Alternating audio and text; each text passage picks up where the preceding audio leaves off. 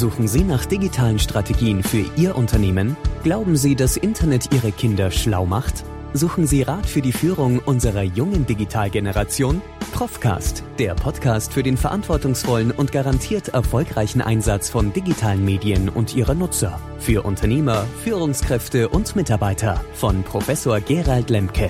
Profitieren Sie von seinen Praxiserfahrungen in der digitalen Welt und holen Sie sich wertvolle Tipps aus erster Hand. Und nun viel Spaß mit Ihrem Digitalprofessor, Professor Gerald Lemke.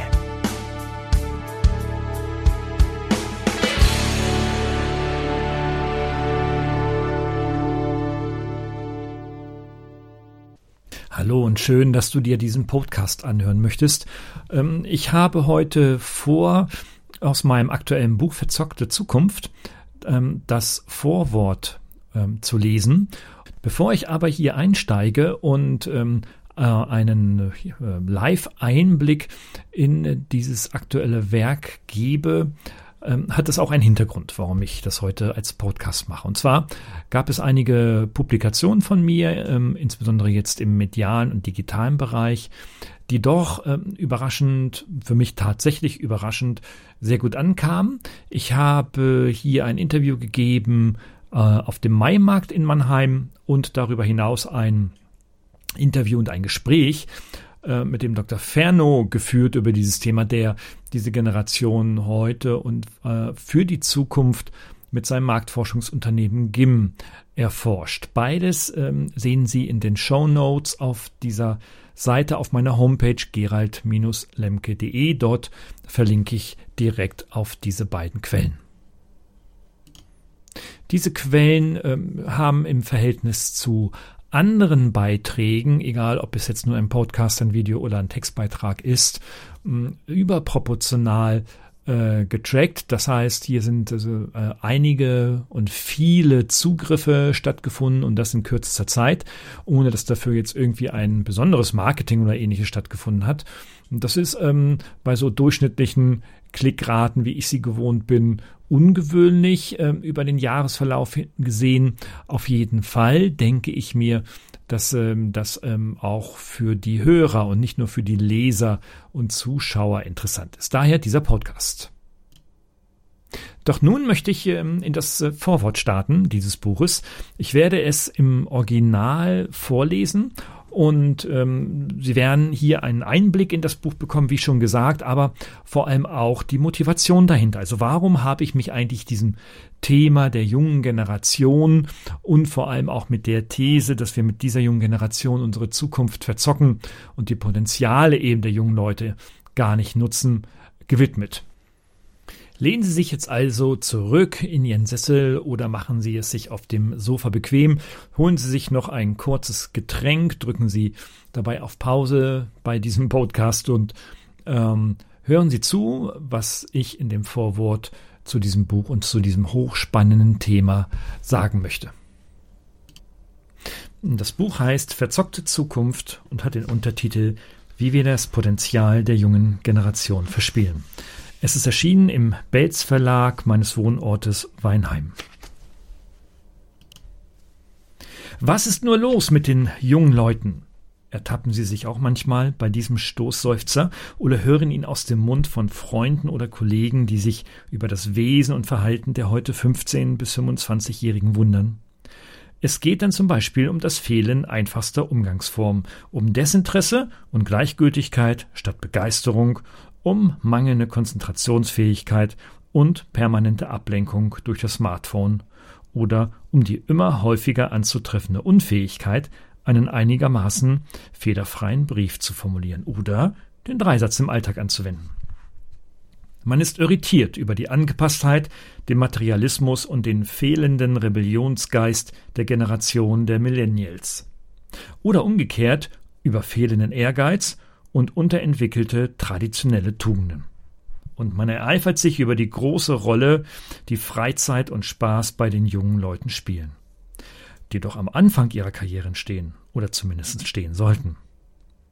Wahrscheinlich haben sie angesichts solcher Klagen auch schon oft gedacht, dieses Nörgeln über die Jugend von heute und ihre Defizite gab es doch schon immer, und als ich jung war, haben meine Eltern und Großeltern genauso gesprochen. Da ist sicher etwas dran. Schon Sokrates soll über fehlende Bildung und Manieren in der jungen Generation geklagt haben. Zitat.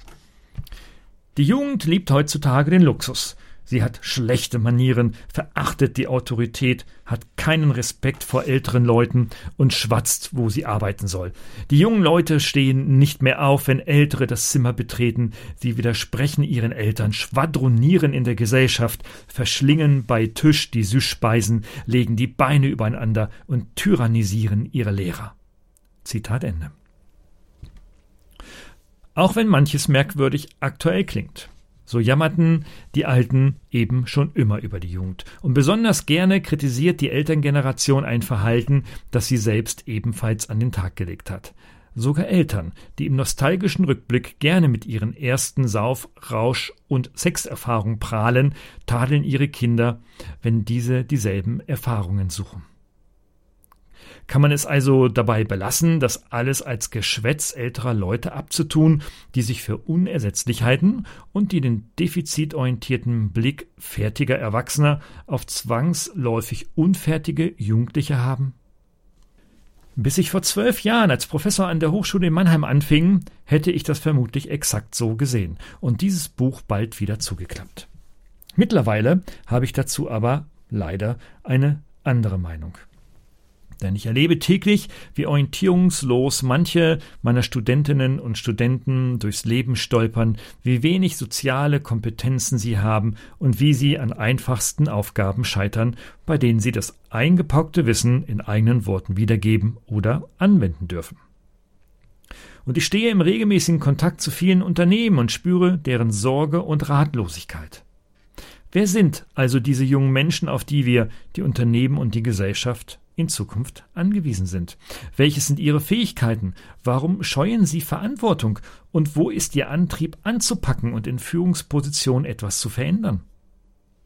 Personalvertreter beschweren sich regelmäßig über diese Defizite im sozialen Verhalten, über unrealistische Vorstellungen, über das Arbeitsverhalten und über die mangelhafte Selbsteinschätzung vieler Berufseinsteiger. Noch viel alarmierender allerdings finde ich, dass die jungen Erwachsenen selbst ihre Defizite nur zu klar sehen. Eine 19-jährige Abiturientin äußerte 2018 auf einer Podiumsdiskussion, mit, auf der ich verweilte, Zitat, Wir sind selbst erschrocken über unser Verhalten. Das Dauerdaddeln und Teilen von Spaßvideos im Internet ist unsere Realität. Und viele merken nicht mehr, dass sie damit die reale Welt komplett ausblenden. Die Panik kommt ein paar Tage vor dem Abi oder unmittelbar danach, wenn viele einfach nicht wissen, was sie machen sollen, außer YouTuber zu werden. Zitat Ende. Und eine 26-jährige Bachelor-Absolventin aus einer Mannheimer Werbeagentur bestätigt diese Selbstbeschreibung einer Generation. Zitat. Viele von uns leben in einer Spaßgesellschaft, in der Anstrengung vermieden wird. Wir verbringen einen gehörigen Teil unseres Lebens mit der Suche nach spaßigen Inhalten oder neuen Stellenausschreibungen im Internet. Ich kenne nur wenige in meinem Freundes- und Bekanntenkreis, die tatsächlich für ihren Job an die Grenzen gehen oder sich für gesellschaftliche Themen interessieren. Und wenn, dann sind das oft nur oberflächliche Bekundungen. Wirklich engagieren tut sich niemand wenn es nicht zu mehr Freizeit oder mehr Work-Life-Balance führt. Diejenigen, die die Phase der Selbstüberschätzung überwunden haben, fragen sich mit großer Verunsicherung, wie fit sie eigentlich sind für eine Zukunft, die ihnen enormes abverlangen wird. Von Digitalisierung über Globalisierung und Demokratiegefährdung bis Klimakatastrophe und Strukturwandel der Wirtschaft. Sie sehen durchaus mit Beklemmung und Sorge, was sie alles nicht können und wie oft ihnen der Antrieb fehlt. Aber warum sind viele junge Menschen so gehemmt in ihrer Leistungsfähigkeit? Was hindert sie denn daran, ihr Leben in die eigene Hand zu nehmen und sich in unseren Unternehmen und in unsere Gesellschaft einzubringen? Warum sind sie so orientierungslos? Einige Beobachter machen es sich recht einfach. Sie geben sich damit zufrieden, der jungen Generation charakterliche Schwächen vorzuwerfen, Zitat, ihr kriegt den Arsch nicht hoch, wie ein Buchtitel aus dem Bates Verlag, und sie der Wehleidigkeit zu bezichtigen, wo sie doch zwölf Stunden Freizeit am Tag hätten und ununterbrochen nur Spaß suchten. Die seien wohl erschöpft vom Bummeln. Verschöben den Schwerpunkt lässig in Richtung Hängematte oder hätten einfach einen relaxten Umgang mit der Leistungsgesellschaft gefunden. Aber ist es wirklich so simpel? Ich glaube das nicht. Meine These lautet vielmehr, viele junge Erwachsene haben Angst. Und diese Angst haben wir Älteren ihnen eingeimpft. Aus Sorge um Wachstum und Wohlstand verspielen wir, natürlich unbeabsichtigt, die Potenziale unserer Kinder und verzocken ihre Zukunft und damit auch die unseres Landes. In Familien, Schulen und Universitäten wird der Keim gelegt und fortwährend genährt für ihre Orientierungslosigkeit und ihre Lethargie. Und dafür, dass immer mehr junge Menschen unter psychischen Krankheiten leiden oder es ihnen an Lebenstüchtigkeit fehlt. Aber das Bild wäre nicht vollständig, wenn man die Politik und die Wirtschaft außer Acht ließe wobei sich letztere paradoxerweise gern über die Resultate des von ihr selbst miterzeugten Drucks beschwert. Und ich behaupte, dass die Probleme einer angstgestressten Jugend von ganz anderer Art sind als der in allen früheren Zeitaltern beklagte rebellische Geist und die Unangepasstheit der damaligen Jugend. Die These, dass wir unsere Kinder einem angsterzeugenden Erziehungs- und Bildungssystem aussetzen, will ich in diesem Buch begründen. Dafür müssen wir tief in die genannten Lebensbereiche eintauchen, in die familiäre Erziehung, die Ausbildung an Schulen und die Ausbildung an Universitäten bzw. Hochschulen. Für eine solche Analyse ist es wichtig, sich über Tabus und veraltete politische Frontbildungen hinwegzusetzen. Sie werden in diesem Buch manche Überlegungen finden, bei denen eine auf Polarisierung fixierte Öffentlichkeit reflexhaft der ist ja ein Rechter reagiert. Etwa wenn ich über Tugenden und Werte spreche, über die problematische disziplinarische Entwaffnung der Lehrer oder darüber, was es für Kinder bedeutet, wenn beide Eltern beruflich voll eingespannt sind. Andere Passagen, wie meine Kritik an der neoliberalen Ideologie, werden mich in den Augen anderer Leser als Linken erscheinen lassen. Ich würde mich freuen, wenn möglichst viele Leser und Hörer solches Schubladendecken Denken ignorieren und das Buch als Ganzes auf sich wirken lassen, als Beitrag zu einem besseren Verständnis der jungen Generation. Dieses Verständnis musste ich mir im Übrigen selbst erst einmal erarbeiten. Denn anfangs wollte ich meinen Frust über die Defizite vieler Studierender einfach nur in einem polemischen Jugendbashing-Buch gießen. So ein Buch von der Art Endlich sagt's mal einer. Zumal es, das gebe ich gerne zu, Studierende gab und gibt, deren Ignoranz und deren bescheidener Intellekt mich auf die Palme bringen. Aber das genügte mir dann doch nicht. Zum einen schätze ich die Zusammenarbeit mit meinen Studentinnen und Studenten seit zwölf Jahren viel zu sehr, als dass ich sie allesamt als Teil einer desinteressierten und unfähigen Null-Bock-Generation betrachten könnte. Und zum anderen wollte ich doch genauer wissen, woher die partielle Lebensuntüchtigkeit mancher Jugendlicher kommt. Und warum das Phänomen sich so schnell ausbreitet. Man schätzt, dass heute etwa ein Fünftel der Deutschen zwischen 11 und 21 Jahren an einer psychischen Störung oder Erkrankung leiden, allein die Hälfte davon unter Angststörungen. Aber auch unter den psychisch einigermaßen stabilen Studentinnen und Studenten begegne ich vielen, denen die Benutzung ihres Verstands zu riskant erscheint und die sich lieber anpassen und in der Unselbstständigkeit verharren. Was setzt sie so unter Druck, dass sie sich nicht zu selbstbewussten, eigenständig denkenden und handelnden Menschen entwickeln können? Und warum haben viele von uns Älteren so ein mulmiges Gefühl beim Gedanken daran, wer demnächst das Steuer in Wirtschaft und Gesellschaft in die Hand nehmen wird? Je länger ich mit Lehrern, Professoren, Erziehern, Unternehmern, Personalverantwortlichen und Studierenden sprach, desto mehr bekam ich das Gefühl, dass wir in unseren Kindern heute die Wirkung von fast 40 Jahren neoliberaler Ideologie präsentiert bekommen. Ob Eltern, Lehrer oder Dozenten, wir alle haben diese Ideologie längst verinnerlicht. Und die elterliche Erziehung, die Schule und die Uni geben die damit einhergehenden Ängste und Überzeugungen bewusst oder unbewusst an unsere Kinder weiter. Etwa die Ansicht, dass es nur an einem selbst liegt, ob man sich im permanenten Konkurrenzkampf des Lebens durchsetzt und alles erreicht, oder ob man versagt.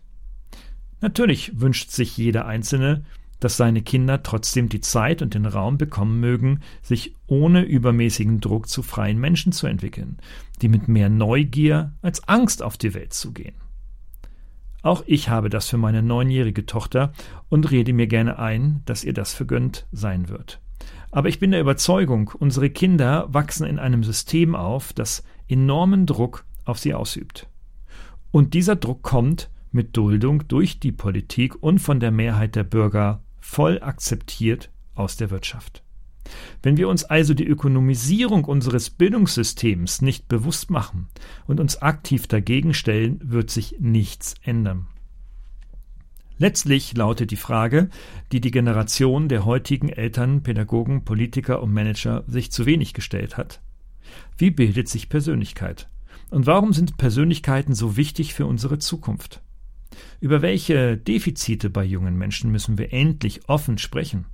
Wie bekommen wir den allgegenwärtigen Druck aus unserem Bildungssystem heraus, der Erziehung und Persönlichkeitsbildung so massiv erschwert oder sogar ganz verhindert? Was können wir tun, um umzusteuern? Ja, das war das Vorwort, jedenfalls die erste Hälfte dieses Vorwortes aus dem Buch Verzockte Zukunft. Und ähm, selbst wenn ich es wiederholt lese, ähm, kommt mir immer wieder das Gefühl, es ist eigentlich noch viel zu weich formuliert, aber ich gehe dann in diesem Buch diese drei Lebens- und Bildungsbereiche, also Familie, Schule und Hochschulausbildung, ähm, differenziert durch und suche dort nach den Ursachen und nach vor allem nach den Gründen dieser Angst. Es kann und darf eigentlich nicht sein, dass wir, die jetzt mit den jungen Leuten arbeiten und sie ausbilden, quasi zu Psychologen werden und perspektivisch eine eigene Psychotherapie in unseren Studiengängen und Hochschulen oder auch Schulen äh, aufbauen müssen. Sicherlich äh, muss man darüber ganz offen reden, was mit den äh, psychologischen ähm, Ängsten passiert, wie damit umgegangen werden soll, welche Rolle äh, die Erwachsenen ähm, hier haben und einnehmen sollten, ohne Frage. Ähm, das wird auch schon getan. Aber nichtsdestotrotz dürfen wir hier nicht zu psychotherapeutischen Einheiten werden, die letztendlich dann die Ergebnisse so einer doch konsequenten neoliberalen Wirtschaftsentwicklung behandeln. Es wird Zeit, sich mit diesem Thema zu beschäftigen, und ich äh, würde mich sehr freuen, wenn Sie sich diesem Thema widmen würden, egal in welcher Rolle Sie sich befinden und welche Beziehung zu, Sie zu der jungen Generation auch haben. Ich freue mich auf meiner Homepage über Kommentare und natürlich über Bewertung zu diesem Podcast bei iTunes. Ich wünsche Ihnen nun eine gute Zeit und bis bald. Tschüss. Hat Ihnen dieser Podcast gefallen? Dann freue ich mich über eine Bewertung oder eine Weiterleitung in Ihrem Netzwerk. Oder abonnieren Sie diesen Podcast zum Beispiel bei iTunes oder registrieren Sie sich für meinen kostenfreien Newsletter.